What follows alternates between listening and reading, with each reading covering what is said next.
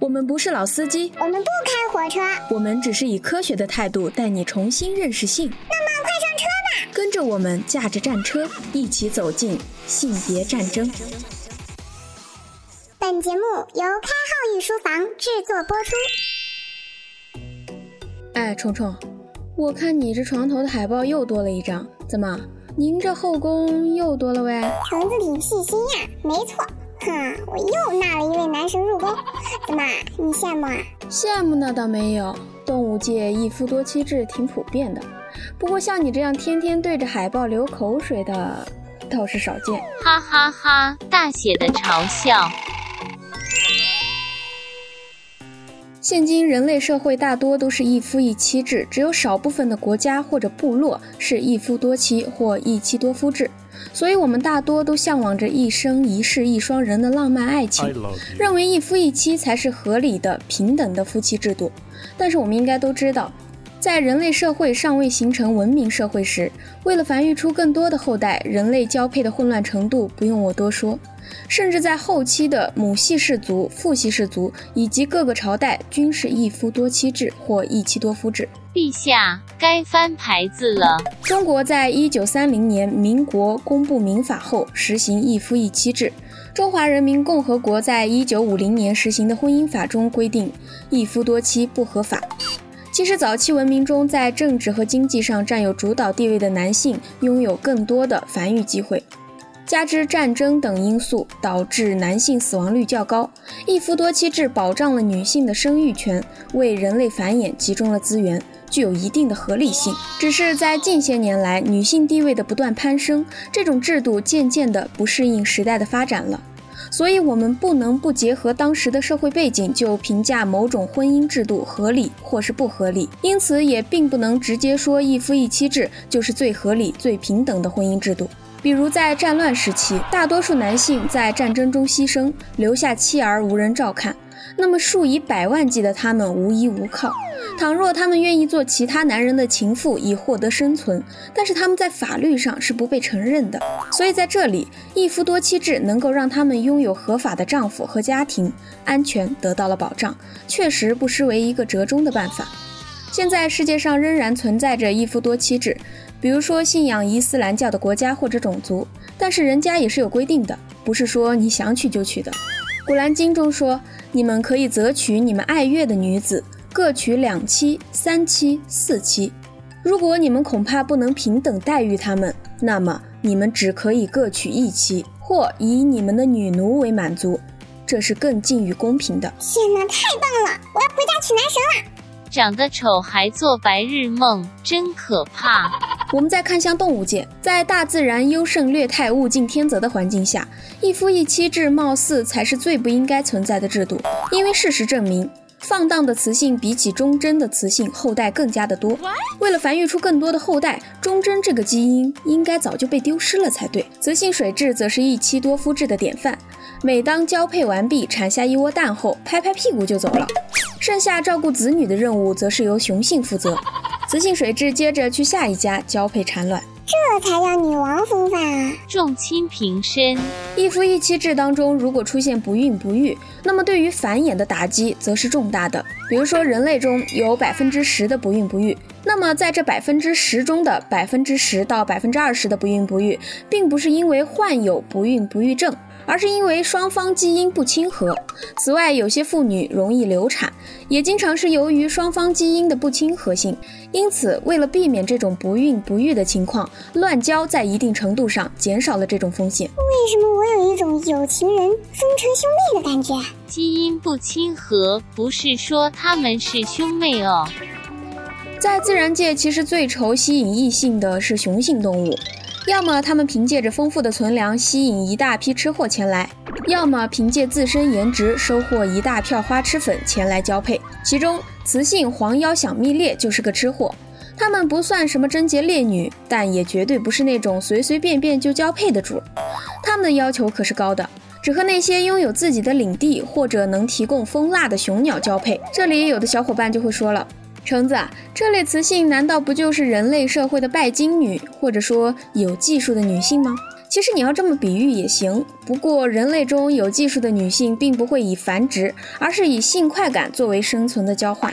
因此，我想说，黄妖想蜜猎老兄，你拥有他们想要的蜂蜡，他们有你想要用于孵化后代的卵，这个交易不是很公平吗？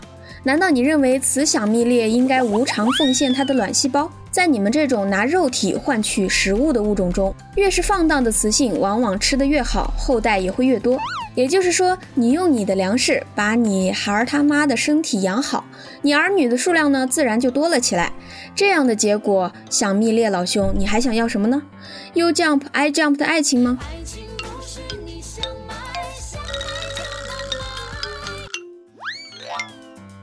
这种食物与性之间的交换，在人类和动物界中十分常见，也算是生存和生殖之间一种微妙的联系。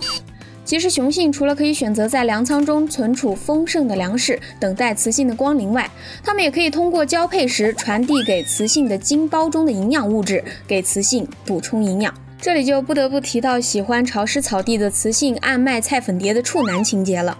对于雌性蝴蝶来说，如果他们的爱人不是处男，雌蝴蝶就会倾向于乱交。啊，没想到这种雌蝴蝶竟然是直女癌患者，还在乎这个呀？直女癌倒是不至于，它们有处男情节，只是因为雄性蝴蝶中的处男射出的精胞相当于自身体重的百分之十五，里面的营养物质是那些已婚男士的两倍。那些和多个处男发生过性关系的雌蝴蝶，与那些只交配过一次的雌蝴蝶相比，会产下更多更大的卵，而且它们的寿命也会更加的长。嗯，为什么我突然想到了以吸食男性精血来提高自己法力的小妖精？玉帝哥哥，委屈你了，你我还是和和顺顺做个夫妻吧。你这么理解也行吧。不过人家就算是妖精，也是看脸的妖精，长得丑的，人家还不一定稀罕呢。什么？原来他们也是颜狗？哈哈，我终于找到大部队了。没办法，在这个颜值及正义的时代，雌性似乎更加在乎雄性的外表。就像雄鹦鹉披着五彩斑斓的羽毛，雄孔雀拖着美丽巨大的尾巴，公鹿顶着盘根错节的角，都是吸引雌性的重要武器。仔细想来，这些装饰性的武器大大降低了雄性的存活率。亮丽的羽毛不利于它们躲藏，容易被敌人发现；高大的脚降低了它们逃命的速度。但是，雄性动物的装饰性功能却一直在进化，仅仅是因为雌性对于某种外形的偏爱。这种与生存功能相矛盾的进化趋势，有时会使我们感到惊讶。大自然对于传宗接代这件事儿，竟是这么的执着。老天爷表示想要很多儿子儿孙陪他玩耍。对于此，达尔文提出了比物竞天择进化论还要激进的观点——性别选择，来解释雄性动物身上那些浮夸的装饰物，分明是让它们更容易沦为猎物，却得到了进化。性别选择认为，雄性拥有这些装饰物，是因为雌性喜欢和那些最漂亮的雄性进行交配。那么漂亮的雄性则会拥有更多的后代，这一好处弥补了这些装饰物带来的危险性。其实达尔文当时提出这一观点的时候，受到了不少冷嘲热讽。雌性动物居然还有审美情趣和选择权，真是滑稽可笑。但事实证明，确实如此。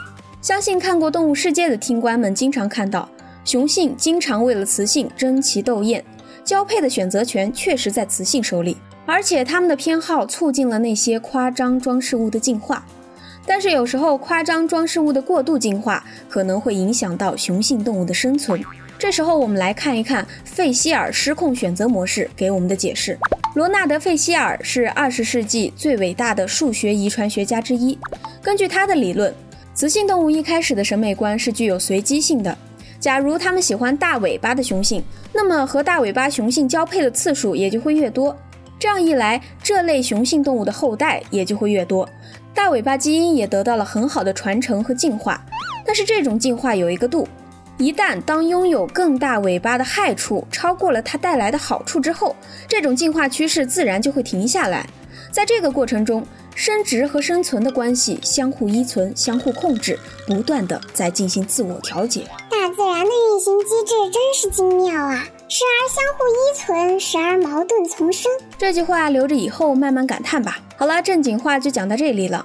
在节目结束之前，橙子在这里给各位听官说一声抱歉：一是因为停更这么久，让各位听官久等了；二是因为这次更新之后，橙子又到了期末考试月，所以你懂的。啊呸！在忙成狗的这学期，在断断续续更新的日子里，感谢各位听官的收听和支持，橙子在这里表示感谢，不嫌弃橙子对本书的拙解以及缓慢的进步。好了，本期节目到这里就结束了。我们下期节目再见，拜了个拜，嗯嘛。